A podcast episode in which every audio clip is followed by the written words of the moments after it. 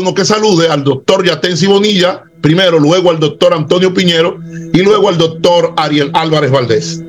Adelante, doctor Yatensi Bonilla. Un gusto saludar a todos los que nos están viendo en este diálogo. Más que un debate, es un diálogo. Eh, a muchos universitarios sé que están conectados mucha gente de todas partes del mundo, de Puerto Rico, Estados Unidos, Ecuador, Sudamérica. Y este, este diálogo ha despertado un interés académico y también un interés cristiano en el buen sentido de la palabra. Un saludo muy especial. Adelante, doctor Antonio Piñero. Buenos, buenos días, buenas tardes, dependiendo. Yo eh, tengo que decir que estoy súper encantado de encontrarme con estos dos colegas a quienes de alguna manera conozco bien y también al doctor Elías Paulino. Y realmente me parece una idea estupenda que podamos más bien dialogar. Nada de un parlamento loco en el que cada uno diga tonterías o cosas así. Nosotros vamos a hacer diálogo que intentamos lo más constructivo y claro para la gente. Nada más. Pues muchos saludos y encantado de estar aquí. Gracias, doctor Elías Paulino, por esta idea que me parece muy buena. Gracias, doctor. Adelante, doctor Ariel Álvarez Valdés. Bueno, yo también mando un saludo muy grande a todos los que nos están escuchando y un agradecimiento a Antonio Piñero y a Tensi Bonilla que han accedido a participar de este encuentro. Eh, y me siento feliz de poder estar con ellos. A los dos los he escuchado en grabaciones, en videos, así que eh, ahora tener la posibilidad de estar en vivo con ellos para mí es un honor muy grande y muchísimas gracias. Gracias, distinguidos.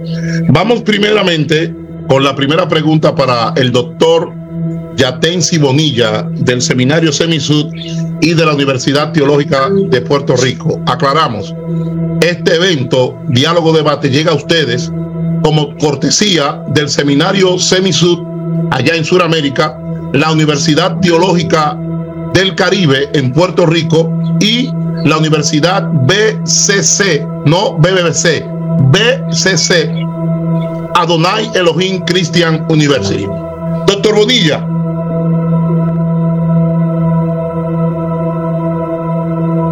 Vamos con la primera pregunta y es, en las tradiciones de muchas academias cristianas, evangélicas, muchas personas piensan y muchos maestros y profesores piensan que los evangelios fueron escritos precisamente por los nombres que aparecen en cada evangelio. Por ejemplo, mucha gente piensa que el recaudador de impuestos, Mateo o Leví, escribió Mateo. Otros piensan que Marcos escribió Marcos. Otros piensan, ¿verdad?, que Lucas escribió el Evangelio de Lucas completo. Y otros piensan que Juan, que fue el Evangelio posterior, fue que se sentó a escribir el Evangelio. La pregunta es, ¿realmente, doctor Bonilla, realmente los evangelistas escribieron los evangelios o tomaron de otras tradiciones escritas? Aclárenos, por favor, ese punto. Mucho gusto, doctor Paulino. Eh, una pregunta, eh, ¿cuántos minutos son? Diez minutos. Diez minutos. Voy a ser más puntual que novio feo. Eso. 9.23. Bueno, eh, la tradición siempre ha sido muy, muy única en ciertos casos en decir que los evangelios fueron escritos por los evangelistas mismos, Juan, Lucas, Marcos, Mateo, etc. Pero gracias a Dios por la influencia del racionalismo en el siglo XVIII y con la alta crítica y con todos los personajes eh, científicos, bíblicos, eh, y después en el comienzo del siglo XX con eh, el famoso Dibelius, inclusive Rudo Bullman y otros más, que nos pusieron a pensar dentro de un, estudio más filológico, lingüístico, más sobre la historia de los textos y sobre, y, sobre todo buscando la verdad del Jesús histórico, se ha descartado académicamente que no fueron los cuatro evangelistas que tradicionalmente se ha creído. Inclusive en Mateo, En Mateo se piensa que fue una escuela matiana, porque hay una lógica. Los, eh, los evangelistas o los apóstoles, entre comillas, ellos no sabían mucho griego y no manejaban muy bien el griego, el famoso griego koiné, que había inventado o intentó universalizar el famoso Alejandro Magnum. Lo que ellos sabían era el, el arameo, con tendencia de Galilea. Entonces es muy lógico, en base a las evidencias históricas, que los mismos apóstoles manejaban el arameo y pensaban en forma semita, pensaban en una estructura más hebrea que en una estructura del pensamiento griego. Entonces, eh, eh, el padre Boismar, el doctor Boismar, que fue el que inició la traducción de la Biblia de Jerusalén, nos ayudó mucho con una teoría documentaria muy famosa. Entonces se piensa que existió una predicación oral en arameo, e inclusive la tradición oral fue en arameo, y a partir de esa eh, tradición oral, de esa predicación oral, eh, los otros miembros de la iglesia fueron formateando, es lo que llama Rudo Bulman la historia de las formas, fueron dándole forma a las predicaciones, a las perícopas. Y después, eh, los discípulos, pensemos así, los discípulos de Mateo, de Marcos o de Lucas, traducen de fuentes en aramea al, al griego. Ahora, ahí está la teoría del padre Boisman que él habla de que los primeros documentos, como el documento A, entre comillas, se redactó en arameo y se recoge toda la estructura semita en arameo para hablar sobre la historia de Jesús. Y ya una historia mucho más teologizada, más que historia cronológica. Entonces tenemos que ir eh, pensando, estudiando y analizando que desde Jesús, desde su pensamiento liberador, hasta los evangelios escritos en griego. Existe toda una tradición, existen muchos años donde eh, eh, ese río fue recibiendo más vertientes, más quebradas para convertirse en un río muy caudaloso. Y eh, me encanta mucho la propuesta de Martín Divino y de Bullman, en cierto sentido, aunque ya ha sido superada, que hay que estudiar las tradiciones orales y escritas para entender los, los evangelios canónicos. Ahora, eh, y hay muchas teologías diferentes dentro de los evangelios. Una cosa es la teología de Juan y otra cosa es la teología de los sinóticos. Y me interesa ver que eh, los sinóticos siguen una línea más, en, cierto sentido, más semita. Juan se atreve a desmitologizar a los sinóticos, es lo que siempre he observado y fue lo que se propone en la, en la teoría de las tradiciones y en la historia de las formas. Ahora, los, inclusive Lucas, aunque dicen que es un gentil, sí representa una visión semita en cierto sentido, intentando dialogar con la cultura griega o la, cultura eh, helenística. Ahora, me interesa algo de Juan. Juan se aparta totalmente de las fuentes que tomaron los sinóticos. Pero son sinóticos porque coinciden posiblemente de una fuente Q, una fuente hipotética entre Mateo y Lucas, o posiblemente de un documento A, B y C. Pero ¿dónde sacó la información eh, Juan para escribir su evangelio? Yo pienso que Juan empezó a desmitologizar muchas líneas teológicas que ya los sinóticos habían trabajado. Y, y me parece chistoso que Juan por ninguna parte usa la palabra milagro. En cambio, los sinóticos sí, cuando Jesús está haciendo milagro. Juan usa la palabra, una palabra griega y simpática llamada semellón, eh, señal o semillas, señales. O sea que para Juan, que empezó a teologizar eh, sobre Jesús y también lo empezó a desmitologizar, eh, ve que Jesús más que una figura histórica, es una figura teológica, liberadora y espiritual. Y yo creo que el que empezó a desmitologizar a Jesucristo fue el mismo Evangelio de Juan. Porque lo más interesante es que es un evangelio de bastante, bastante teológico, apologético, desmitologizador, que solamente usa siete milagros en los primeros 20 capítulos. Porque el capítulo 21 es un año posterior. Y en los 20 primeros capítulos, Juan empieza a seleccionar la información. Siete milagros resaltando siete características de Jesucristo. y el prólogo, que es bastante de influencia griega. Y yo me atrevo a decir que ese evangelio es extremadamente griego, porque representa la exquisitez de la literatura griega, los diálogos eh, que usa ahí como género literario, tomado de los diálogos de otras obras literarias de los antiguos filósofos o escritores en cuanto a la literatura clásica. Entonces ya Juan, ¿dónde tomó la información? No lo sé.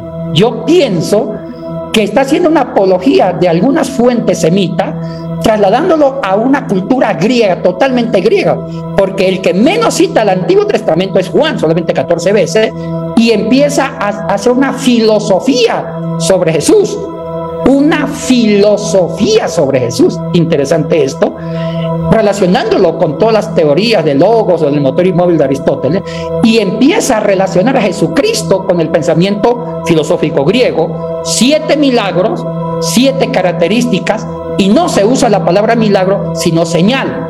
O sea que para Juan mm, lo que importa no es ver a un Jesús materialista solamente haciendo milagros, solamente haciendo milagros para fundamentar la fe, sino un Cristo que hace señales. Y hay un texto importante en, en Juan 6, en los versículos 26 al 30, cuando él hizo la multiplicación de los panes y la gente lo busca. Lo busca para que sigan haciendo panes o para que él siga haciendo panes o siga multiplicando el milagro de los panes. Y él dice, me buscáis no por las señales que hice, sino porque les di de comer. Qué interesante, ya el mismo Cristo en la pluma de Juan está diciendo, por favor, a mí, admíreme, contémpleme, no porque materialice la fe, sino porque le estoy dando una razón para creer, le estoy dando un valor espiritual, le estoy dando una historia real de la fe, que no es tanto cronológica, sino lo que significa para mí. Y yo creo que la historia de las formas, ese método que me encanta, siguió esa línea.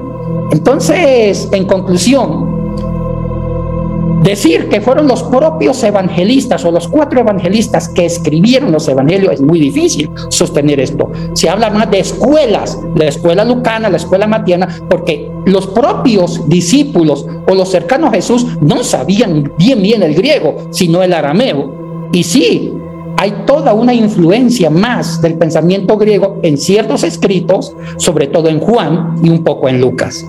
Maravilloso, gracias por esta respuesta. Entonces, vamos con la primera pregunta para el doctor Antonio Piñero. Piñero.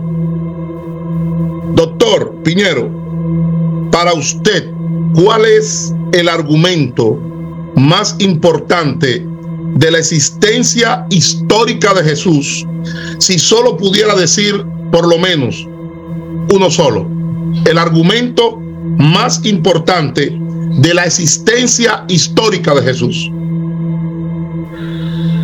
Bueno, muchas gracias. Eh,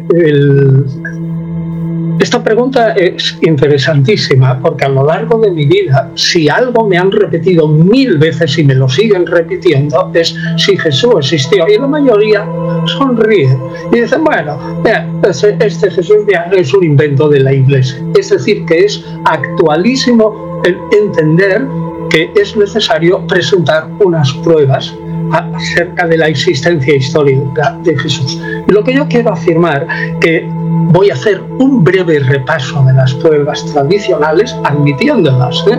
pero luego voy a decir lo que yo diría prácticamente en primero y segundo lugar, pero sobre todo en primero, que yo no lo veo por ahí escrito.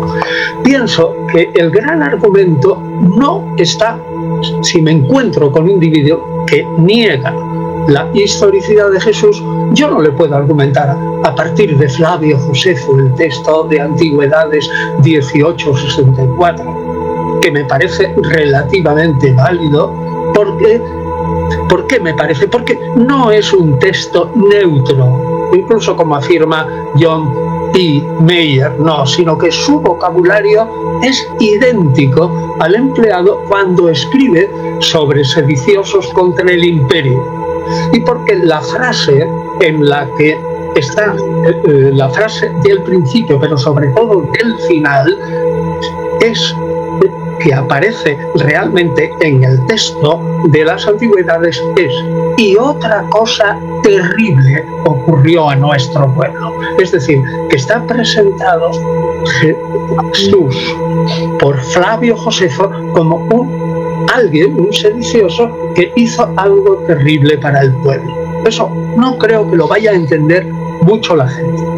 Tampoco resulta que yo podría decir, eh, hombre, pues eh, si tienes o haces una lectura pausada y crítica de los evangelios, verás que hay dos personalidades reconstruibles y superpuestas.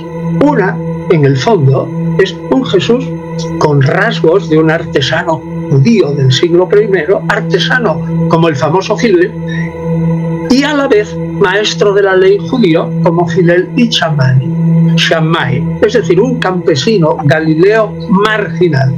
Pero hay otra persona, un Cristo celestial resucitado y exaltado, como afirma el paulinismo.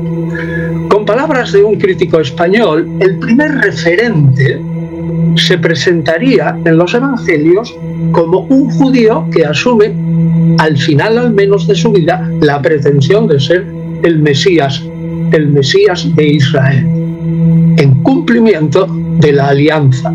Pero el referente segundo se, se, presenta como una suerte de avatar, avatar, réplica del Dios cósmico que se encarna, baja a la tierra y expía los pecados de la humanidad mediante su eh, pasión, muerte y resurrección. El primero, le diría, es puramente histórico, sin problema alguno, porque encaja dentro de lo que son los eh, sanadores, los maestros de la ley, los uh, gente afines al fariseísmo, está ahí metido.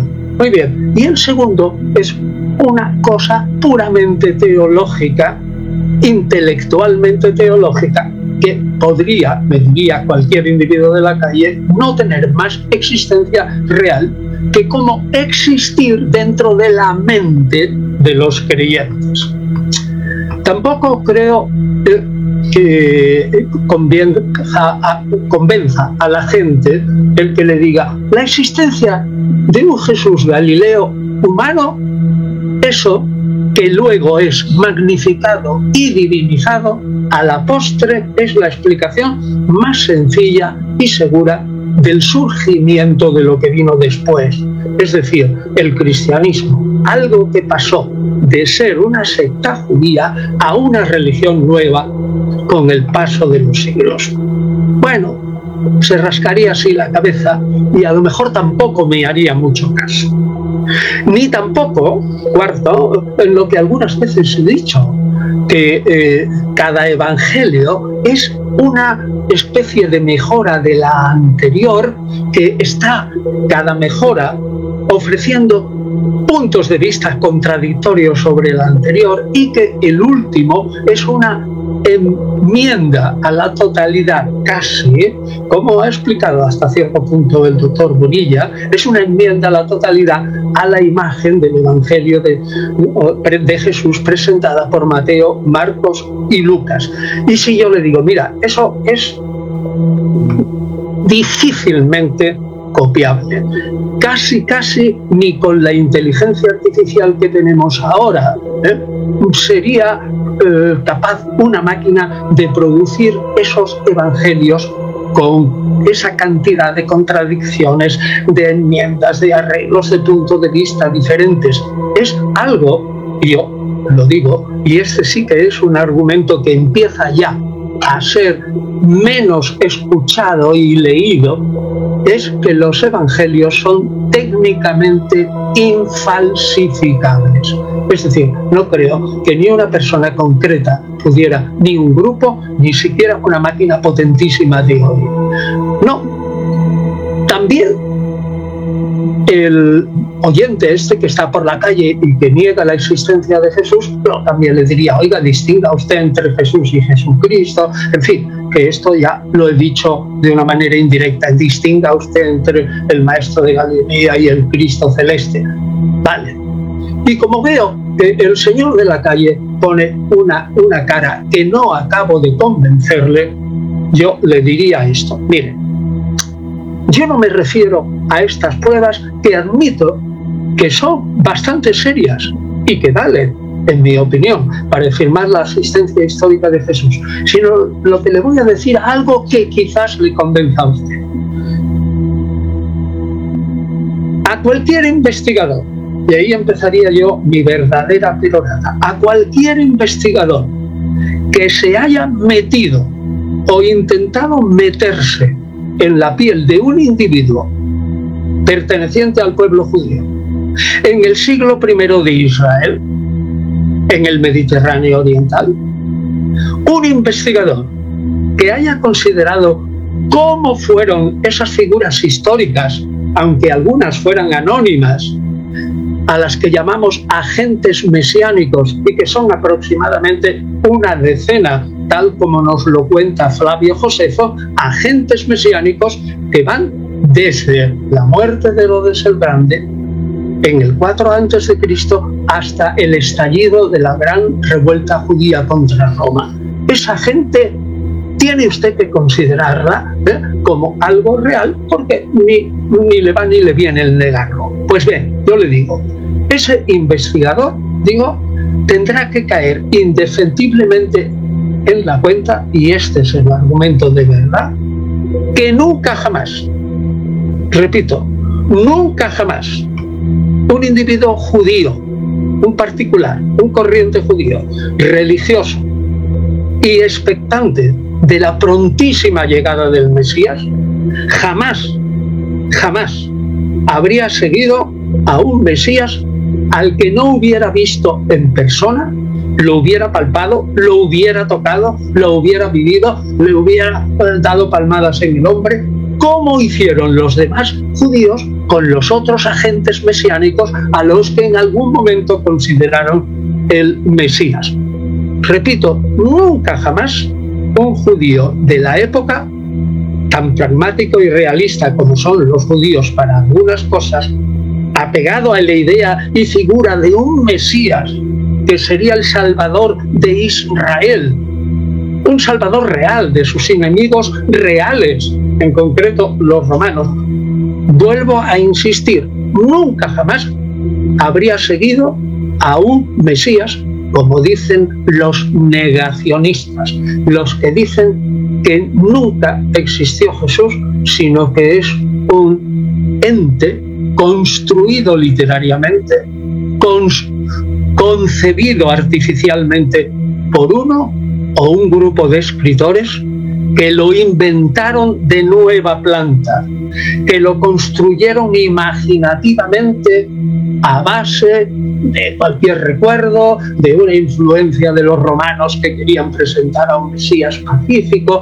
o a una presunta divinidad solar a la que dan cuerpos. Afirmo, nunca jamás un judío habría dado su asentimiento a ese Mesías y menos habría muerto por esa idea. Para mí, este es el único y el gran argumento que, llevado por la emoción, porque a menudo la emoción convence más que la verdad, es el que deja de lado cualquier análisis, incluido el del famoso Richard Carrier, basado en las leyes de probabilidad o de veracidad de los argumentos que él establece siguiendo un teorema de baile. Resumo, nunca jamás un judío del siglo I en Israel habría seguido hasta la muerte a un Mesías con esos rasgos inventado, literariamente inventado, al que no hubiera tocado y palpado con sus propias manos. Por lo tanto, ¿eh? la teoría contraria a la que Jesús existió, es decir, Jesús es solo un producto literario, un mero producto literario al que los judíos siguieran, me parece absolutamente imposible y solo puede decirla aquel o manifestarla que no se haya metido en el pellejo de un judío del siglo I. Jamás. Gracias, doctor Antonio Piñero, por contestar esta Interesantísima pregunta. Nos vamos ahora con el doctor Ariel Álvarez Valdés con la primera pregunta. Les aclaro de antemano o anticipado que después que hagamos a cada uno la segunda pregunta, se va a entrar en el debate de forma franca. Doctor Ariel Álvarez Valdés de la Fundación Diálogo, allá en el país de La Plata, Argentina, la gente más humilde que existe en el mundo. Doctor, eh, la gran controversia de las mujeres apóstoles, en este caso, eh, un, dilema para muchos. ¿Cómo podemos explicar el ejercicio y funciones o no de la apóstol Junias? ¿Fue Junias en realidad una mujer apóstol en el siglo I? ¿Pudiera usted contestarnos y traer luz acerca de esto? Quería compartir la pantalla y pasar un breve PowerPoint con esta cuestión, si era Junia una apóstol mujer. Eh, nosotros estamos acostumbrados a imaginar que los apóstoles eran todos varones y es lo que vemos en el arte, en los cuadros, en las pinturas, incluso en nuestra misma tradición. Sin embargo, tenemos una carta de Pablo, que es la carta a los romanos, donde parece mencionar un apóstol mujer. Aquí voy a poner el texto, es en el último capítulo de la carta a los romanos, cuando ya Pablo se despide, dice, saluden a Andrónico y a Junia, mis parientes y compañeros de prisión, ensalzados entre los apóstoles que llegaron a Cristo antes que yo.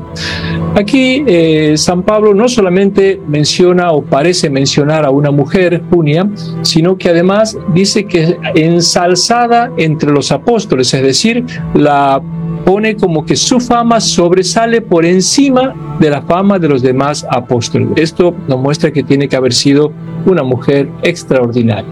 Sin embargo, el nombre de esta mujer, Junia, ha provocado desde los primeros siglos un problema exegético. ¿Y cuál es el problema que ha provocado este nombre? Es que la palabra griega, Unian, puede traducirse al castellano de dos maneras puede traducirse como Junia, y entonces sería una mujer, o puede traducirse como Junias, con una S al final, y entonces sería un varón. Así que con cualquiera de las dos eh, palabras o nombres podemos traducir la palabra que encontramos en la carta de San Pablo. Y hay una sola forma de averiguar si el nombre era masculino o femenino. ¿Y cuál es esa forma de averiguarlo? Fijarse qué clase de acento lleva esta palabra en griego. ¿Por qué el acento? Porque si tuviera, eh, si tiene acento agudo, o sea, y unían, como ven ahí en el dibujo o en el escrito, su nombre sería de mujer. Pero si la palabra tuviera un acento circunflejo, y unían, entonces sería nombre de varón. Así que simplemente con fijarnos en el acento podríamos averiguar. Pero aquí viene el gran drama que tenemos nosotros. Lamentablemente, cuando Pablo escribió la carta a los romanos, alrededor del año 57, no existían los acentos gráficos en la escritura griega. Nosotros sabemos que, eh, es cierto, los acentos en la lengua griega se crearon alrededor del año 200 antes de Cristo, pero se lo, utilizaba, la, utilizaban los gramáticos de Alejandría en las poesías, en eh, la música escrita, pero no en la escritura corriente. En la escritura corriente recién a partir del siglo V o VI después de Cristo aparecen los acentos. Y entonces no podemos saber si era un nombre masculino o femenino.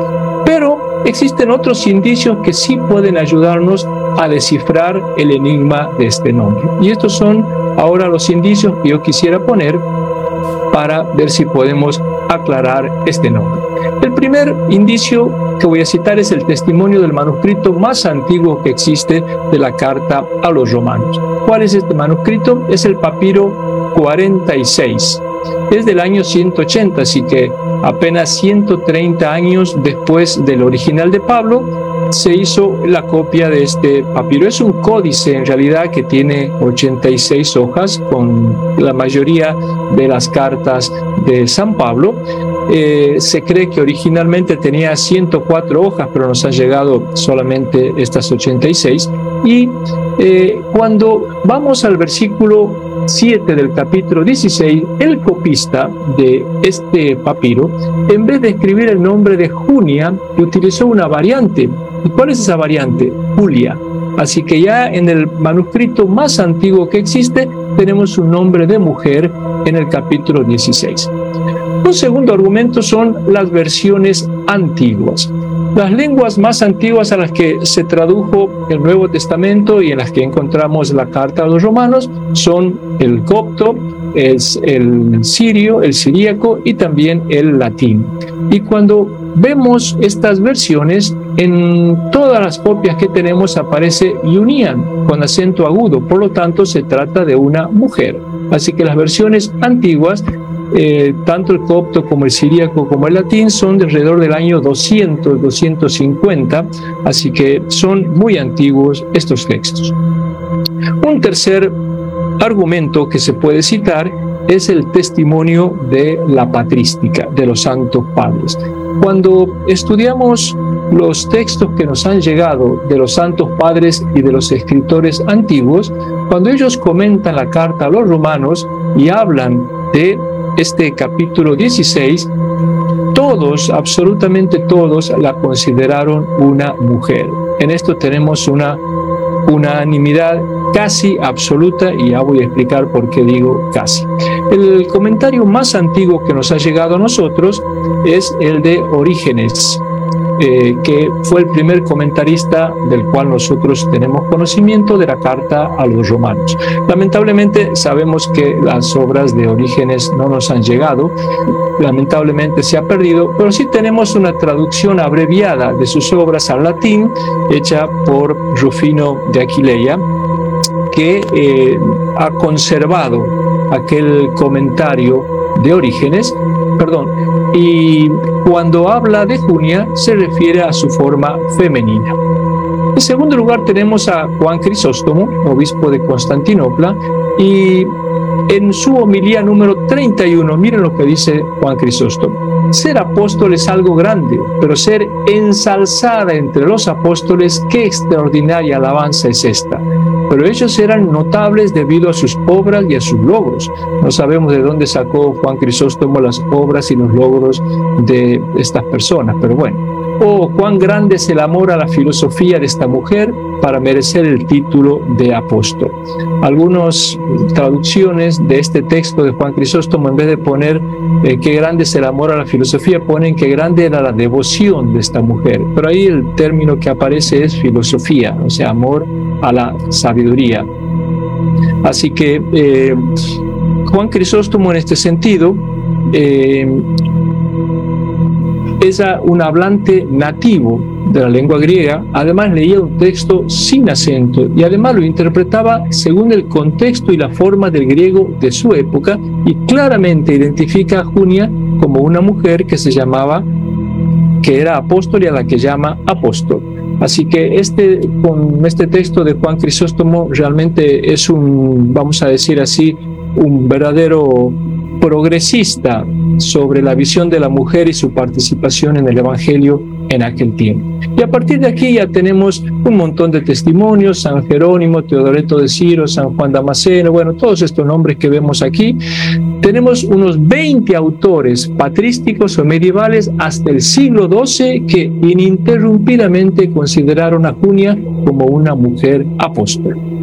Ahora bien, ¿por qué yo decía que es casi unánime? Porque la única voz discordante que tenemos en esta época es la de Epifanio de Salamina. Epifanio era un obispo, Salamina del siglo IV, eh, en una obra llamada La lista de los discípulos, Index Discipulorum, donde se supone que nos da la lista de los nombres de los 72 discípulos que Jesús envía en Lucas capítulo 10, ahí eh, Epifanio de Salamina dice, Junias, ven que pone la S, masculino, el cual es mencionado por Pablo, fue nombrado obispo de Apameya de Siria. Así que eh, no solamente pone los pronombres en masculino, sino el nombre en masculino y habla de un obispo.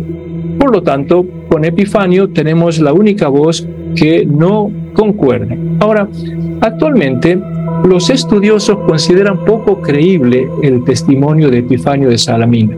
En primer lugar, porque es el, en el mismo lugar donde habla de Junias como masculino, dice que también Priscila, la conocida esposa del judío Áquila, que aparece no solamente en los Hechos de los Apóstoles, sino también en las cartas de Pablo, era un varón. O sea, masculiniza incluso a Priscila, que es muy conocida como la esposa de Áquila. Y el segundo argumento que los académicos eh, utilizan para dejar de lado el testimonio de Epifanio es porque Epifanio es un famoso misógino. En sus obras, por ejemplo, en el Panario, una obra muy conocida de él, dice, por ejemplo, las mujeres verdaderamente son una raza débil, poco fiable y de inteligencia mediocre. Dice, el diablo sabe cómo vomitar ridiculeces a través de las mujeres. Dice, la mujer se descarría fácilmente, es débil y poco sensata. Dice, detrás de todos los errores hay una mala mujer. Entonces, es lógico que un escritor como Epifanio, con ideas tan negativas sobre el sexo femenino, buscara evitar por todos los medios que Junia fuera un apóstol mujer. Entonces, eh, todo el testimonio unánime hasta el siglo XII habla de que era mujer. Eh, otro eh, elemento que voy a usar es la llegada de los acentos. Hemos dicho que a partir del siglo VI aparece la novedad de los acentos en la lengua griega y los manuscritos ahora sí empezaron a circular con el acento correspondiente. En griego tenemos el acento agudo, el grave y el circunflejo. Y a partir del siglo VI, los manuscritos colocan sobre Junia el acento de un nombre femenino, o sea, el acento agudo, unián. Por ejemplo, los manuscritos más importantes que tenemos, el B2 del siglo VI, tenemos el D2 del siglo IX, el minúsculo 33. Estos manuscritos ponen el acento femenino en este nombre. Y llegamos a la época en que Junia se transforma en varón, en masculino. ¿Cuándo ocurrió esto? En el siglo XIII. ¿Con quién? Con Egidio de Roma. Egidio de Roma es un teólogo y filósofo italiano de la Orden de los Eremitas de San Agustín, fue un discípulo incluso de Santo Tomás de Aquino, y a partir de él van a empezar a surgir las primeras dudas sobre la feminidad de Junia. En su comentario a los romanos afirma que Andrónico y Junia eran, perdón, ahí debería decir Junias, me olvidé la S, eran hombres admirables y empezó a llamarlo Junias. Así que a partir de aquí, del siglo XIII, comienza a extenderse la idea de que era un varón. Pero Egidio de Roma no se basaba en ninguna prueba ni en ningún argumento. Su única explicación era que una mujer no podía haber sido apóstol. Y, con, y este prejuicio fue el que se convirtió en el gran argumento para negar lo que siempre se había afirmado hasta el siglo XIII, que era la feminidad de Junio. Y la hipótesis de Egidio adquirió muy pronto grandes proporciones y fue ganando adherentes y a partir del siglo XIII comienza a difundirse esta nueva mirada. Martín Lutero, lamentablemente, en su famosa traducción, fue el primero en hacer una, el primer gran traductor de la Biblia, en 1522, introdujo el nombre en masculino para referirse a Junia. Y esto hizo que a partir de aquí todas las Biblias protestantes tuvieran el nombre de Junia como masculino. Y se terminó popularizando el nombre de esta apóstol mujer en varón. Pero como era evidente que Junias no existía como nombre de varón, porque nunca se ha encontrado ningún nombre de varón, en el siglo XVII surgió la hipótesis hipocorística, ¿Cuál es la hipótesis hipocorística? Se decía que en realidad Junias era una abreviación de Juniano. El nombre de este apóstol era Juniano y San Pablo lo abrevia como Junias. Y em, esta, este argumento o esta mirada o esta hipótesis más bien respondía al ideal de mujer que en aquel tiempo se limitaba a las casas en privado y se las tenía como figuras pasivas, sumisas, que trabajaban en silencio. Y claro, una, una mujer como apóstol no encajaba en esta cultura y en este ambiente. Y llegamos a los estudios modernos, cuando ya entramos en una época más reciente, los nuevos estudios han terminado minando la hipótesis de que Junias era un varón y que se abreviaba a partir de Junian. Lo tenemos a Hans Litzmann, que en, en una obra como filólogo y papirólogo alemán, investigó todos los nombres que nos llegaron de la antigüedad y concluyó que nunca en ningún escrito antiguo, jamás, sea en griego o en latín, se encontró un hombre llamado Junias. No se ha encontrado. En cambio, mujeres llamadas Junias hay unas 250 en la literatura antigua. Y más tarde lo tenemos a Richard Servin, que estudió todas las abreviaciones de nombres latinos y griegos y demostró que el nombre masculino Junias no era una abreviación de un nombre, en un artículo que escribió en 1994, eh, demostraba en sus estudios esto. Por lo tanto, hoy no caben dudas de que Junia era una mujer. Y a pesar de eso, actualmente algunas Biblias todavía erróneamente siguen trayendo este nombre en masculino. Llego por último a la edición crítica en griego del Nuevo Testamento, o sea, el texto crítico que usan todos los estudiosos del Nuevo Testamento, en las primeras ediciones el nombre Junia aparecía en femenino, pero a partir de la décima tercera edición se hizo un cambio abrupto y sin explicaciones, sin, sin dar ningún argumento ni ninguna nota al pie, y se empezó a poner el nombre masculino. Y a partir de 1927, todas las ediciones críticas del griego del Nuevo Testamento aparece Junias en masculino. Claro, la edición número décima, la décima tercera edición fue como la sentencia de muerte de Junia en todas las décadas posteriores de todos los estudiosos. Y como consecuencia, la lectura femenina desapareció por completo de la discusión académica. Los estudiosos decían, no podemos discutir a un Nuevo Testamento crítico hecho por especialistas, entonces el nombre era masculino. Recién tuvimos que esperar hasta la última edición, la vigésima octava, que salió en 1993, que corrigió el acento y a partir de ahora ya aparece como femenino. Conclusión, el nombre griego Yunian gramaticalmente puede traducirse como femenino o como masculino, según el acento. Y si bien los manuscritos más antiguos no tenían acentos, la tradición unánime durante 1200 años del siglo XIII siempre lo consideró femenino. Igualmente, las versiones antiguas pero en el siglo XIII es cuando comenzó las dudas con Egidio de Roma. Pero no por razones exegéticas, como hemos dicho, no dio ningún argumento ni filológico ni bíblico, sino por el conflicto con el rol de la mujer en aquel tiempo. Actualmente los estudios modernos ah, están de vuelta de esta postura, han reafirmado que se trata de un hombre femenino, lo cual coincide con el rol protagónico que las mujeres tenían en el primer siglo del cristianismo. Muchas gracias. Gracias, gracias, doctor Ariel Álvarez Valdés. Bien, hemos terminado el primer bloque de preguntas. Vamos a pasar de inmediato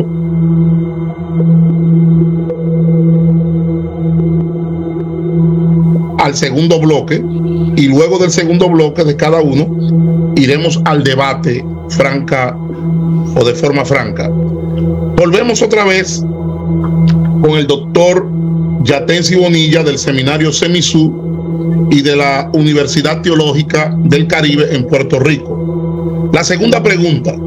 Hay una gran discusión con respecto a que muchos ministros, pastores y aún teólogos, especialmente protestantes, les enseñan a sus estudiantes que las tentaciones de Jesús fueron en vivo y directo y que fueron algo real, que es imposible que eso fuera eh, una construcción teológica, que es imposible que eso fuera inventado, que es imposible porque el, argumento es la Biblia no miente, y es verdad. Ahora, ¿cuál es la pregunta? Son históricas las tentaciones de Jesús. Si las tentaciones de Jesús que narran los evangelios sinópticos son históricas, ¿por qué el evangelio de Juan, que no es sinóptico, no las tiene? Para el doctor Yatensi Bonilla del CENISUD y de la Universidad Teológica del Caribe. Adelante, distinguido doctor Yatensi Bonilla. Muchas gracias, doctor Paulino. Una muy buena pregunta sobre la historicidad de las tentaciones. Cuando yo era niño, o sea, recientemente, yo leía, los eh, leí las tentaciones y mi mamá me explicaba, mijito, Jesucristo antes de empezar la vida pública fue tentado tres veces para ver si pasaba la prueba. Y vino el diablo con su propio carnet de identidad, soy el diablo, y vengo a tentarlo, oh Jesús, a ver si usted realmente me vence y realmente es el Hijo de Dios. Lo tentó tres veces y qué maravilla, qué grandeza de Jesús, Hijo de Dios, superó las tres tentaciones. Ahora sí puede iniciar el ministerio público, puede iniciarlo. Bueno, eso me da a entender los tres evangelios sinóticos, especialmente Mateo y Lucas, que son mucho más descriptivos en qué consistieron o en qué consistió cada tentación. Pero me topo con una sorpresa. En la carta de los hebreos dice algo contrario a lo que se entiende en los sinóticos que no tenemos ningún sumo sacerdote que no haya sido tentado constantemente sin pecar. Oiga, interesante. Y el verbo que está ahí haya, sido tentado, un verbo sustantivado en forma de participio, da a entender acción constante. O sea, que, o sea, el autor de los hebreos da a entender que Cristo siempre, siempre, permanentemente fue tentado. Y hasta me atrevo a pensar que en el Getsemaní me fue tentado cuando dijo, aparta de mí esta copa. Lo que quiso decir, Señor, no quiero morir, tengo miedo de morir. Y eso es algo legítimo en un ser humano psicológicamente sano.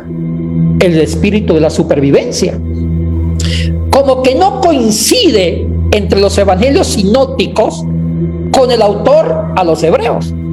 Porque los hebreos afirman una constancia en las tentaciones de Jesús. No así los sinóticos. Y aparentemente Juan no dice nada, aparentemente.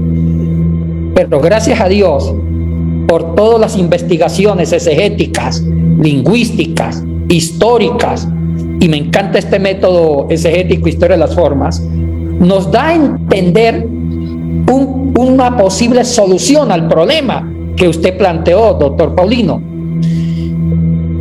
Las tentaciones que están en los sinóticos están dentro de un contexto teológico.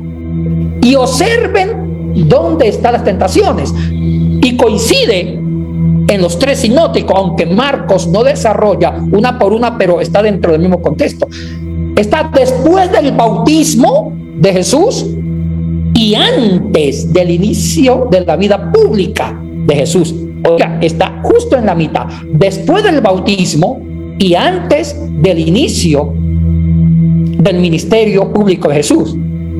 Qué interesante. Vamos al punto. ¿Qué significa? Las tentaciones en los sinóticos es una recopilación de todas las tentaciones que Jesús vivió en todo su ministerio, como ser humano, como un Jesús histórico. Obvio que tuvo tentaciones. Los sinóticos por motivos, y más que los sinóticos, las tradiciones más antiguas de corte semita, estructuraron, recopilaron por motivos teológicos las tentaciones y lo colocaron después del bautismo y antes del ministerio público de Jesús. ¿Qué significa? Observen un detalle en el bautismo. Antes de las tentaciones Jesús fue bautizado y hay, en el, eh, hay, una, hay una voz del cielo que dice, este es mi hijo, que mi alma tiene complacencia.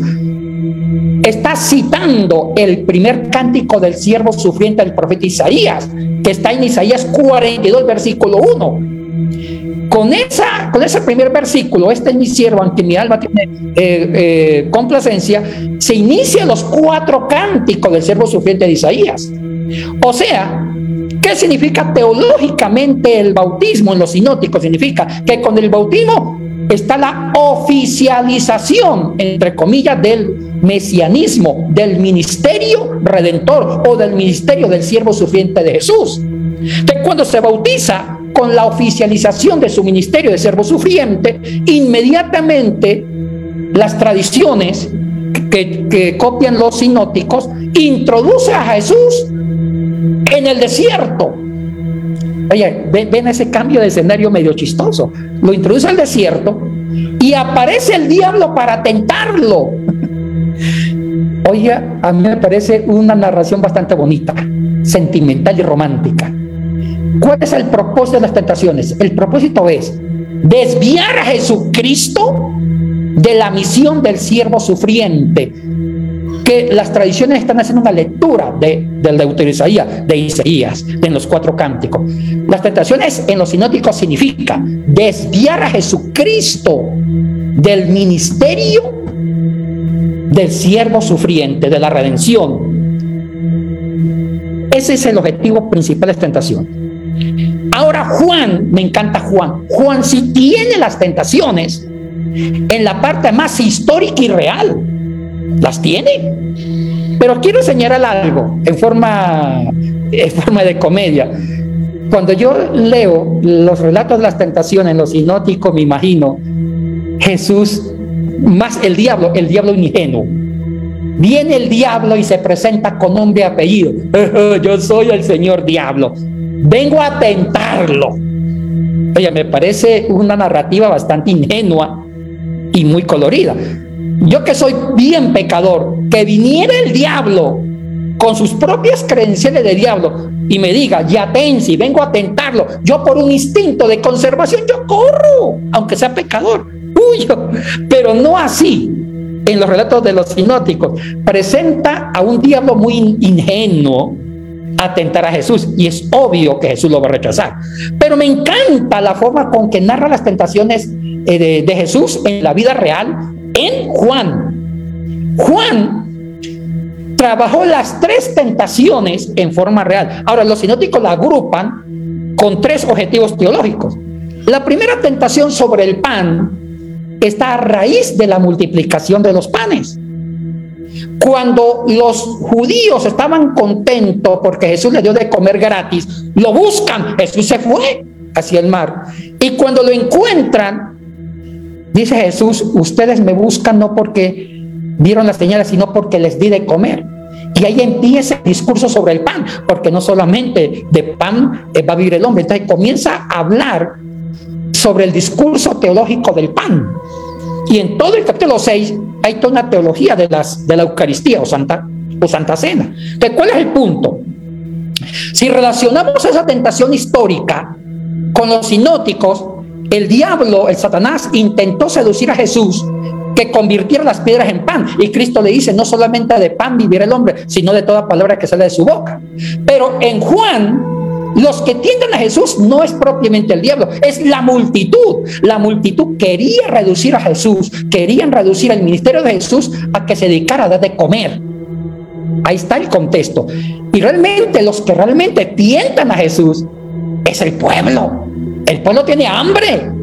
Hay una crisis económica, hay una superinflación. Y para ellos, uno de los santos y señas del futuro Mesías es que el Mesías volviera a, multiplicar lo que hizo Dios en el, en el desierto, volviera a dar el, maná. Y ven a que Jesús está cumpliendo con el currículo del futuro Mesías porque la da de comer. Dicen, este es el hombre. con la tentación? Oiga, Jesús, dedíquese a alimentar al pueblo. Y Jesús dice, bueno, no solamente de pan vive el hombre, sino de toda palabra que sale de su boca. esa primera tentación uno puede entenderla en el corazón de, Juan, que es cuando uno materializa tanto la fe, que ya deja de ser fe. Y ese es otro tema para seguir eh, discutiendo sobre cuál es el fundamento de la fe, si la materializamos o le damos un sentido al estilo alemán, una fe con significado del con con otro contexto. La segunda tentación es interesante también. Es sobre el teatro. Lo lleva eh, al, pináculo del templo, dice, si se tira de cabeza, usted no le va a pasar nada, etcétera, etcétera. Pero ¿cuál es la parte histórica? En el capítulo 7 de Juan, cuando quiere, cuando quiere el narrador, el narrador dice que los hermanos de Jesús le dicen, mire, Jesús, si usted quiere ser famoso, lo que hace escondidas, hágalo en Jerusalén, porque era la fiesta de los tabernáculos, que estaba relacionado con el Mesías. Si usted quiere ser famoso, haz los milagros en Jerusalén. ¿Quiénes tintan a Jesús? Su gente. Y Jesús siempre fue sensible a la miseria humana. Y dígame si los tentadores reales no es tanto el diablo, es las circunstancias, el deseo de, tener un poder, una admiración para hacer algo por el pueblo. Y la tercera está relacionada en el mismo capítulo 6 que los querían hacer rey. Cuando Jesús hizo, multiplicó los panes, todo el mundo quería convertirlo en rey para que siendo rey salve de la miseria a Israel. Y eso está conectado cuando dice el Dios, si usted me adora, si, me, se postra, se arrodilla y me comienza a adorar, eh, yo le daré este reino. Eso está conectado con el poder del reinado. Entonces, las tres tentaciones es una forma didáctica que los sinóticos usaron para agrupar las tres debilidades de un ser humano. Materializar la fe, el prestigio, tírate del pináculo del templo y será famoso, y el poder en la adoración. Entonces hay que entender que Juan presentó en forma mucho más real, más viva, más didáctica las tentaciones y los sinóticos hacen todo un trabajo teológico con ciertas directrices.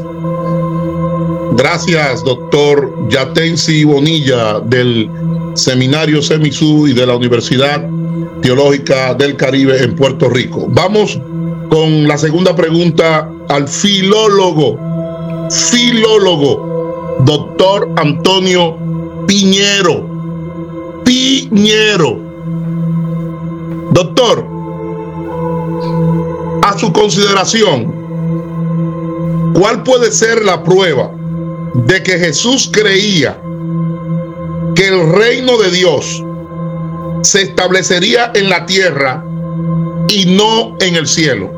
¿Qué prueba usted pudiera presentar de esta creencia de que Jesús creía que el reino de Dios se establecería en la tierra y no en el cielo?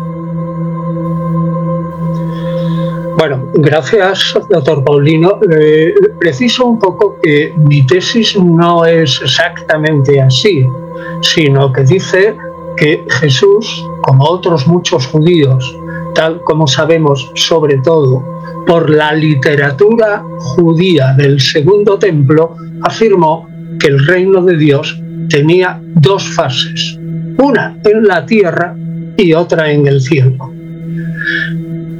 La tierra, la fase en la tierra sería temporal y la fase en el reino sería eterna. Es decir, que eso sería exactamente mi pensamiento. Ahora bien, como en la mayoría de mucho, la mayoría de los exegetas, sobre todo católicos, y en mi opinión, por influencia de Pablo, que desmaterializa en ese aspecto a Jesús, se tiende a olvidar esa primera fase, el reino de Dios es en la tierra de Israel, para acentuar una segunda fase más universal, más espiritualista, exclusivamente en el cielo. Entonces, me parece a mí que para recobrar el pensamiento del Jesús histórico hay que insistir en esas dos fases y que la primera, que es lo que normalmente no se suele predicar, a menos en países católicos, es que el reino de Dios, según Jesús, tenía un componente material político, espiritual, sin duda, pero primero en la tierra de Israel, repito, y en una segunda fase ultraterrena. Mis argumentos brevemente son, y ustedes me cortan en el momento en que yo me pase del tiempo, el primero es que Jesús nunca aclaró qué era el reino de Dios. Alguien me dirá, claro, las parábolas sobre el reino, muy bien. Esas son las características de ese reino ¿eh? en diversas parábolas. Pero lo que era el reino en sí no lo aclara nunca en los evangelios. De ahí se deduce que su idea tendría que ser exactamente igual que lo que pensaba que era el reino de Dios la inmensa mayoría de sus oyentes, los cuales, como judíos que eran, pensaban que el reino de Dios, al menos en la primera fase, se establecería en Israel cuando Israel sería inmensamente rico, el jefe de todas las naciones y de alguna manera les serviría a esas naciones de luz para que aceptaran, al menos aceptaran a Yahvé como Dios. El segundo argumento es las bienaventuranzas, que son muchas en Mateo y menos en Lucas. En líneas generales, en Mateo 5 y en Lucas 6. Se habla en esas bienaventuranzas de materiales, de bienes materiales en el reino de Dios. Por ejemplo, cuando se dice, bienaventurados los pobres, estoy en Lucas 6, porque vuestro es el reino de Dios, bienaventurados los que tenéis hambre ahora, porque seréis saciados. No vuelve a repetir el ahora, pero se sobreentiende. Bienaventurados los que lloráis ahora, porque reiréis, se supone ahora. Y en Mateo, en Mateo 5, bienaventurados los mansos, porque ellos poseerán la tierra. Y bienaventurados los que lloran, porque ellos serán consolados. Y bienaventurados los que tienen hambre y sed. Hay probablemente un añadido de justicia. Bienaventurados los que tienen hambre y sed, porque ellos serán saciados. El tercer argumento es el Evangelio de Marcos, en el capítulo 10, cuando Pedro le dice, mira, nosotros hemos dejado todo y te hemos seguido. Y dijo Jesús, os aseguro que nadie que haya dejado casa, hermanas, hermanos, madre, padre o hijos o campos por mi causa y por la buena noticia, la buena noticia es la venida del reino, que no reciba el céntuplo ahora Marcos lo dice claramente. Ahora, en este tiempo, en casas, hermanos, hermanas, madre, es decir, en, amigos, parientes, en familia, hijos, campos, con persecuciones, probablemente un añadido, y en la nueva era por venir, es decir, en el mundo futuro, la vida eterna. A mí me parece que este pasaje es el único texto claro de Marcos que habla de una suerte de jauja mesiánica aquí abajo como primera fase temporal del reino de Dios en la, eh, la tierra de Israel. Esa noción es una idea prácticamente, eh, prácticamente general en los judíos de su tiempo y está oscurecida probablemente, como digo, por la tradición paulina y el retraso de la parusía, que lleva a muchos evangelistas a insistir en que el reino de Dios ha comenzado ya en el presente, cosa dudosísima, pero que no da tiempo a tratar en esta pregunta, y que su realización plena será el futuro. La idea del reino ya presente aquí soluciona el problema del retraso de la parusía. Y la mayoría de los exegetas entienden que esta abundancia de bienes y de parientes se entiende mejor como alusión metafórica a bienes que entraña vivir en la comunidad de seguidores de Jesús, etc. Pero realmente esa manera de cuestionar el texto tan claro de Marcos y otros argumentos que diré, me da a mí la impresión de que no es convincente. El cuarto argumento lo tomaría de la sentencia de Jesús en la última cena sin meterme en problemas históricos. dice Marcos 14, 25, desde este momento no beberé del fruto de la vid hasta que lo beba nuevo en el reino de Dios. Lucas dice hasta que venga el reino de Dios. Es decir, no solamente se habla de que el reino de Dios es futuro, sino que en ese reino Jesús va a vivir vino, vino. Y todo ello ocurrirá, le ocurrirá a Jesús tras su última peripecia vital que un Jesús que no era tonto sabía que estaba condenada a muerte por lo que predicaba. Y otro argumento que me parece a mí bastante claro es el texto del Apocalipsis. En 24 se dice, y vi tronos y se sentaron sobre ellos y les fue dada la facultad de juzgar. Y las almas de los decapitados por el testimonio de Jesús y la palabra de Dios, los que no adoraron a la bestia ni a su imagen, ni recibieron la marca sobre su frente ni sobre su mano, esos estarán sentados en tronos. Y volvieron a la vida y reinaron con el Mesías mil años. Y los demás muertos no revivieron hasta que se cumplieran los mil años. Esta es la primera resurrección. Dichoso y santo el que tiene parte en la primera resurrección etcétera. Y cuando se cumplan los mil años será liberado Satanás. Es decir, entonces habrá una segunda fase. La concepción tan arraigada en el judaísmo del reino de Dios que se instaura no en el cielo al principio, ¿eh? sino como primera fase solo, ¿eh? Después del primer combate escatológico, se conserva en la revelación de Juan. En el antiguo Israel, el reino de Dios y de su agente mesiánico en la tierra, en la tierra, en el Israel más antiguo, a partir, bueno, por ejemplo, en Isaías 65, ¿eh? el reino de Dios ya instaurado aquí en la tierra sería eterno. Pero a partir del siglo segundo, antes de la era cristiana, en adelante, el tiempo de este reino se considerará limitado. ¿Por qué? Probablemente por una influencia de la mm, filosofía platónica popularizada que todo lo terreno es imperfecto y limitado. Así, por ejemplo, el libro de los jubileos, en el capítulo 23, limita ya el reino terreno a mil años. Cuarto de Esdras 728 a 400 años. Pero siempre hay una primera fase. ¿eh?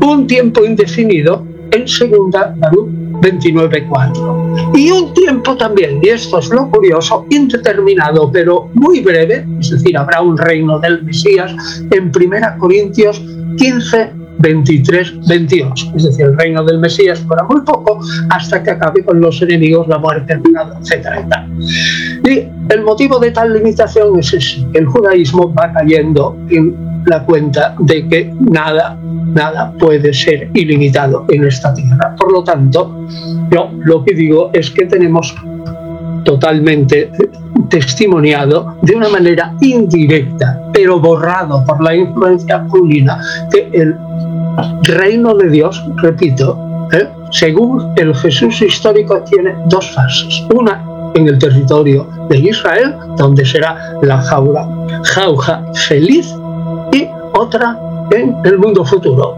La descripción de la jauja feliz no está eh, en el Nuevo Testamento, pero sí aparece en la historia de las recabitas. Y con esto termino doctor Paulino. La historia de los recabitas, que es mucho más tardía, pero que no está recogida en la colección eh, de lengua hispana de los apócrifos, sí está en la, recogida en la edición inglesa de Charles Worth, pero, pero es muy tardía. Y entonces el, uno de los personajes dice, ya estamos aquí en este reino, están en una especie de una isla desierta, esos recabitas, y Dios ha dado la orden y esta tierra produce para nosotros árboles amenos y espléndidos, llenos de abundantes y maravillosos frutos. A los pies de estos árboles hay fuentes de las que fluye un agua dulce y deliciosa. Nos alimentamos de estos frutos y bebemos de esta agua. En nuestras tierras hay viñas, cereales, madera, hierro, casas y grandes edificios, oro y plata. El tiempo en nosotros no tiene tormenta ni lluvia, ni tampoco nieve o hielo, etc. En una palabra, yo creo que la tradición judía, hasta incluso muy tardía, en una época casi medieval, como es la historia de los recabitas, y también en segunda Baruch claramente establece que hay una primera fase del reino de Dios en la tierra. Y yo creo Jesús, como un judío íntegro, entraba perfectamente dentro de esta categoría. Nada más. Gracias. Muchas gracias, doctor Antonio Piñero, filólogo, maestro catedrático de la Universidad Complutense allá en Madrid, una de las más famosas a nivel hispano. Vamos con la segunda ronda con el doctor Ariel Álvarez Valdés desde Argentina y presidente fundador y director de la Fundación Diálogo de Divulgación Bíblica, Teológica, Académica y Exegética. Doctor Ariel Álvarez Valdés, ¿pudiera usted aclararnos un hecho que ha causado la discusión incluso de este lado tenemos personas extremistas, radicales, eh, otros conservadores, otros que se mantienen en el centro, otros que tienen lo que se llama el hiperliteralismo enfermizo. Usted pudiera aclararnos si la resurrección de Lázaro, esa resurrección que aún maestros, doctores, enseñan literalmente. ¿Usted pudiera explicarnos en qué consistió esa famosa resurrección de Lázaro? Y si la resurrección de Lázaro fue un hecho histórico de la vida de Jesús. Por favor, distinguido, doctor Ariel Álvarez Valdés.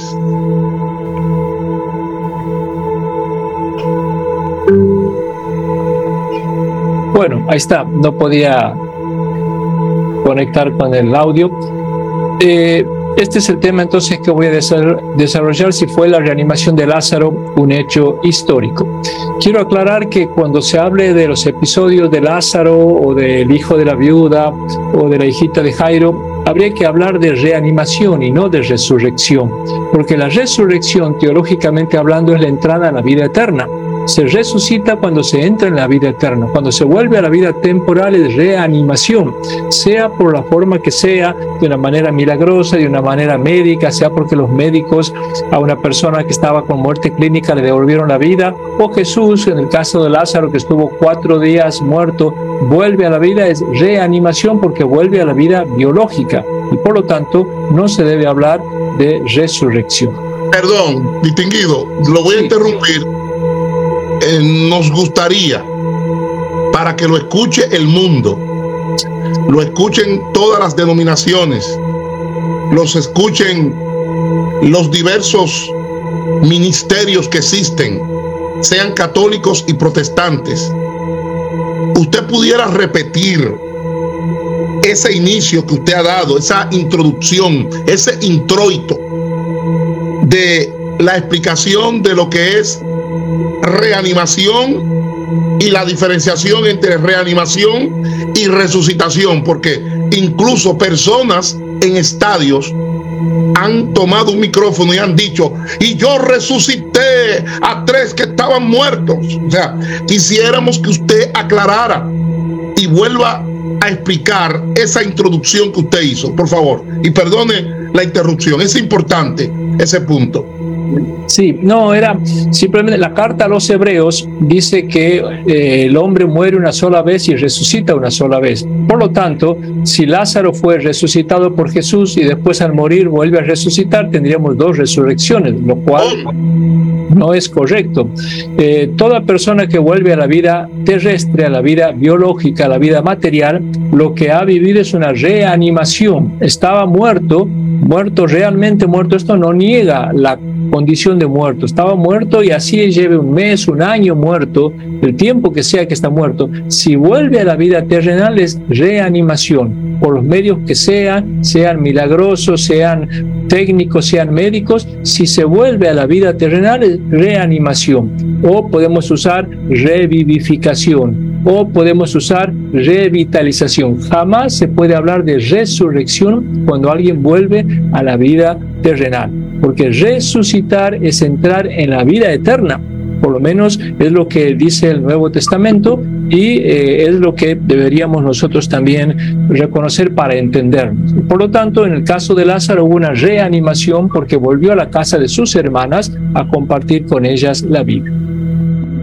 Muy bien, hecha esta pequeña aclaración, eh, en el relato del Evangelio de todos los milagros que nosotros conocemos de Jesús, incluidos de los 35 milagros que se relatan tanto en Juan como en los otros tres, ninguno fue tan impresionante como la reanimación de Lázaro. En capítulo 11 del Evangelio de Juan no lo voy a contar ni leer porque todo el mundo lo conoce, eh, conocemos incluso los detalles, y desde antiguo, a pesar de lo extraordinario de este relato, los exegetas se han preguntado si estamos ante un episodio realmente sucedido o no es un hecho histórico.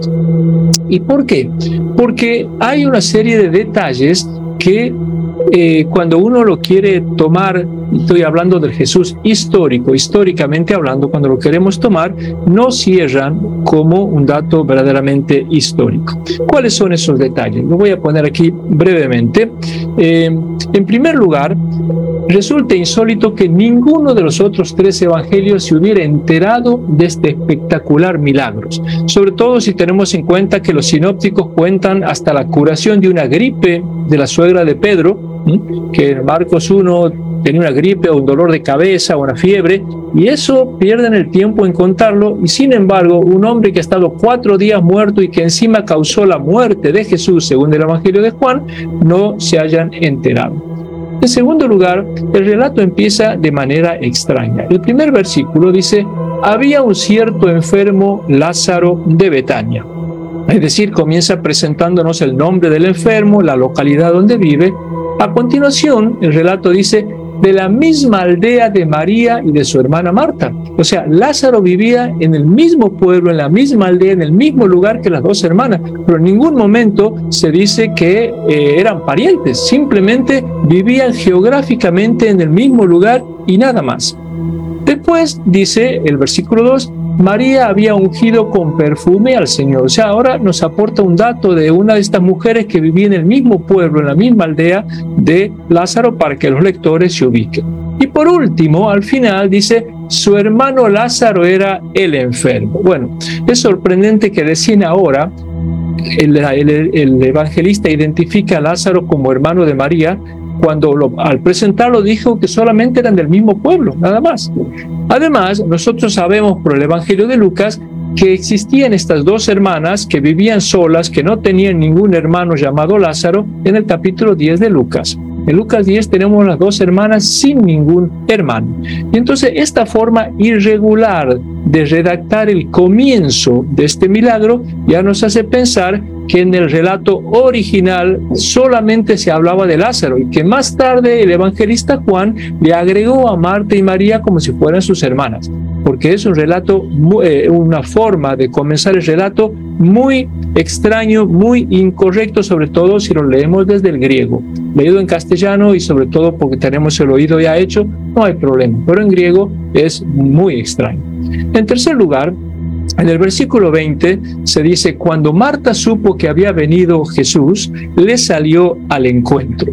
Ahora, eh, más adelante en el versículo 30 se dice que Jesús ni siquiera había entrado a Betania, se había quedado afuera. Pero esto es imposible porque nosotros sabemos que eh, las costumbres judías obligaba a las familias del difunto a quedarse en la casa, sobre todo si era una mujer.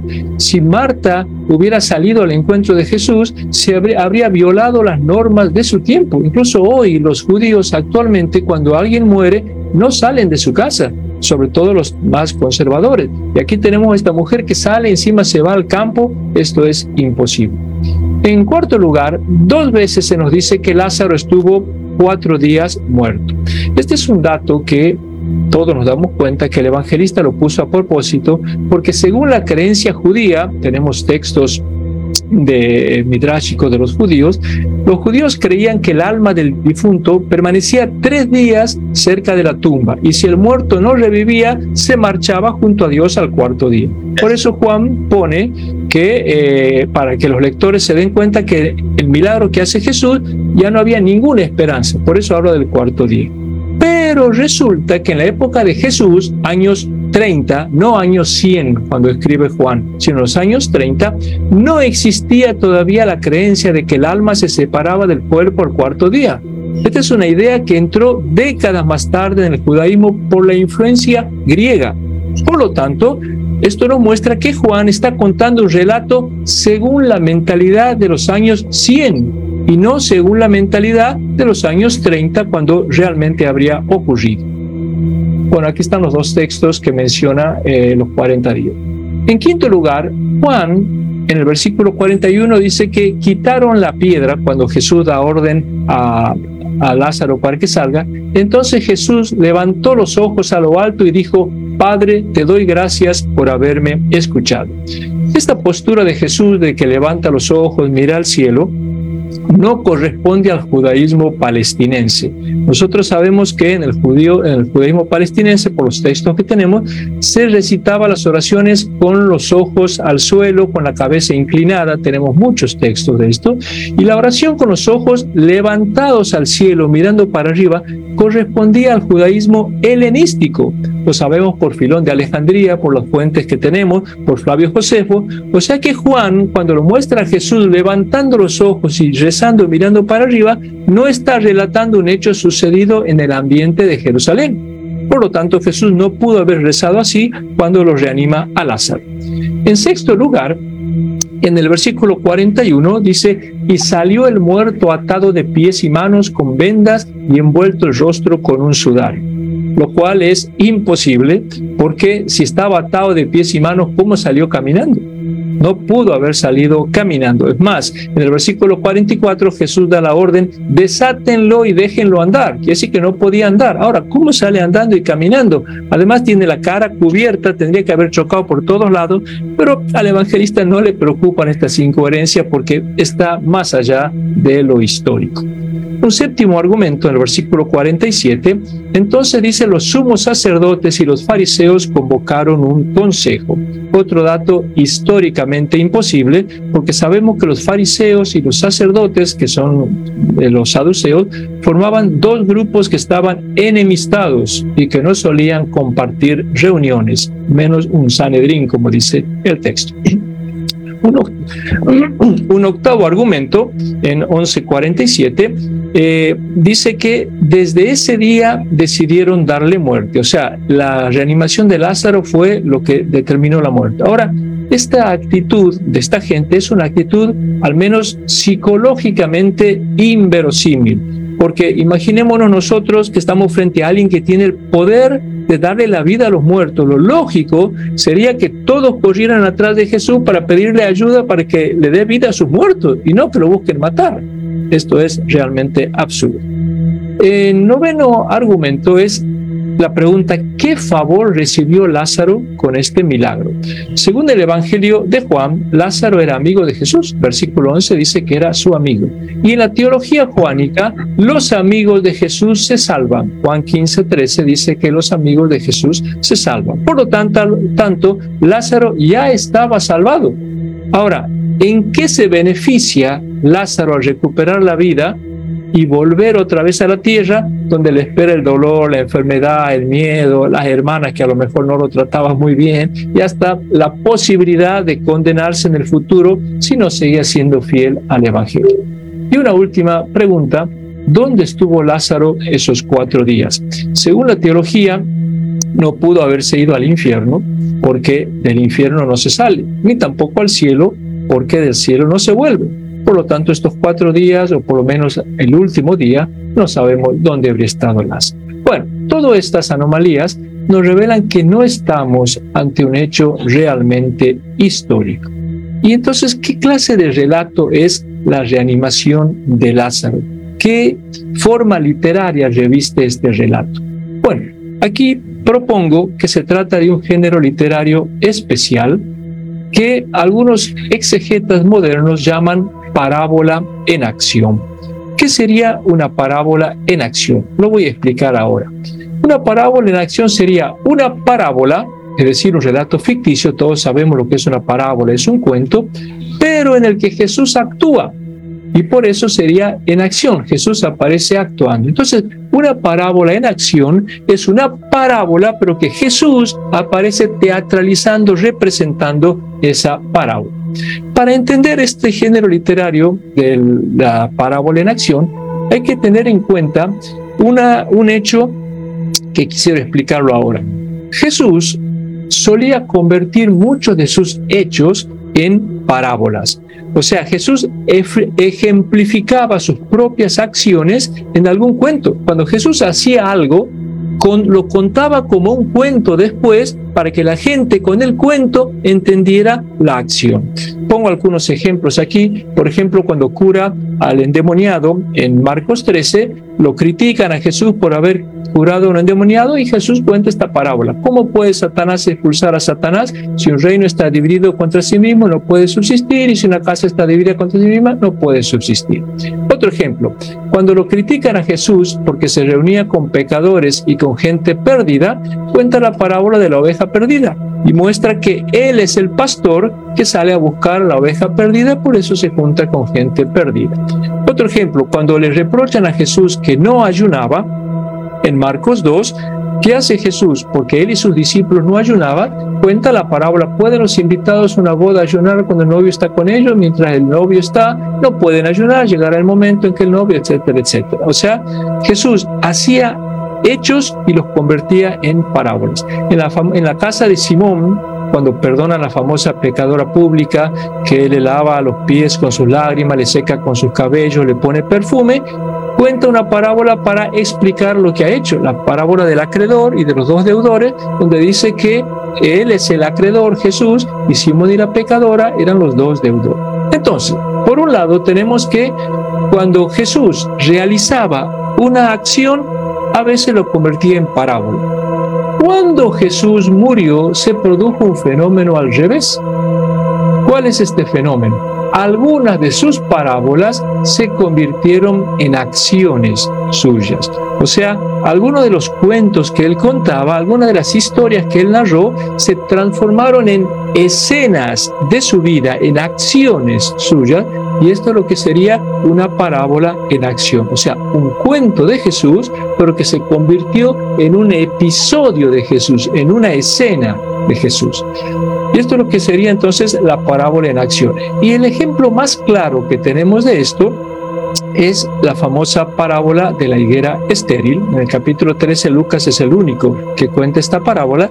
Y ahí se nos, se nos dice en lo siguiente, todos conocen la parábola, habla de una higuera que está plantada, en segundo lugar un hombre se acerca con la esperanza de encontrar frutos, cree que va a encontrar frutos, que vaya al fruto, en tercer lugar la higuera carece absolutamente de higos, así que el hombre no encuentra nada, en cuarto lugar el hombre pronuncia unas palabras que significan el fin de la higuera, o sea, hay que cortar la higuera, hay que aniquilarla.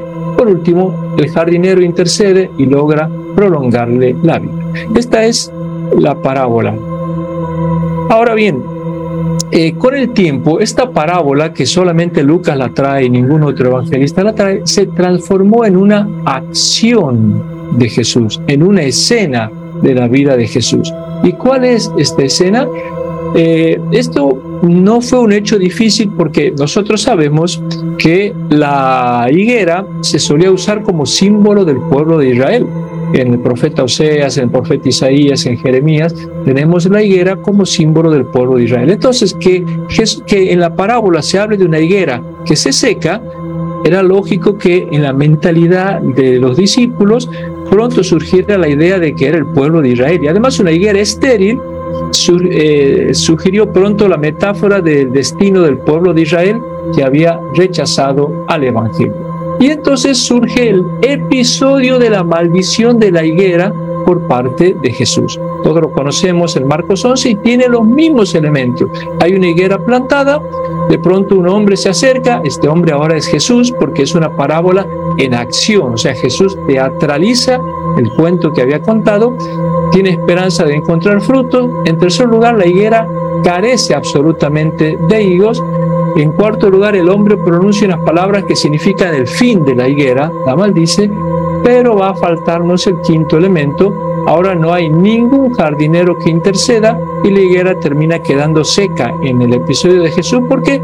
Porque ahora la higuera representa al pueblo de Israel que no ha aceptado a Jesús. O sea, esta higuera es una higuera distinta de la parábola, es el pueblo de Israel y por eso se va a quedar seca. Entonces, para tranquilidad de muchos creyentes, hay que decir que Jesús históricamente nunca se enojó con una higuera ni la maldijo, lo cual sería absurdo, sino que se trata de una parábola convertida más tarde en una vivencia suya, en una acción. Esto sería una parábola en acción. Creo que con el relato de la reanimación de Lázaro pasó lo mismo.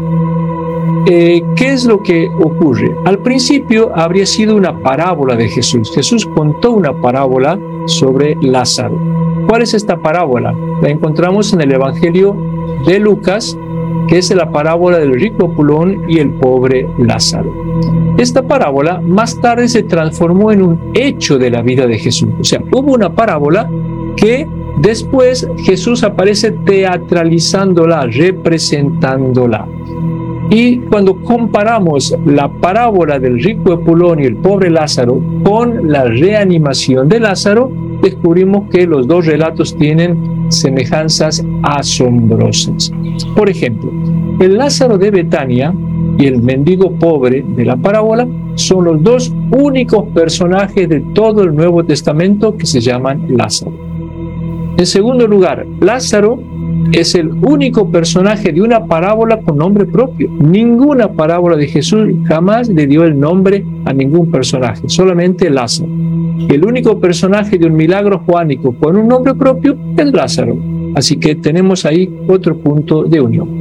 Tercero, en ambos casos, Lázaro es un enfermo. O sea, el mendigo está enfermo, tiene llagas, vienen los perros a lamerle y las, y las hermanas mandan a decir que está enfermo. En cuarto lugar, en ambos casos Lázaro es un hombre sin familia. Y hemos visto que en el relato de Juan tuvo que agregarle de manera un poco torpe el dato de las dos hermanas porque no tenía hermanas y de una manera mal hecha, mal escrita en el griego original aparecen estas dos hermanas. En quinto lugar, en ambos casos Lázaro no habla, es un personaje mudo y otros tienen que hablar por él ya sea las hermanas, ya sea eh, Abraham, que habla desde el seno, de su seno para comunicarse con el rico. Sexto, en ambos casos, casos Lázaro termina muriendo, o sea, en los dos casos es un muerto. En séptimo lugar, en ambos casos se habla de su vuelta a la vida terrenal.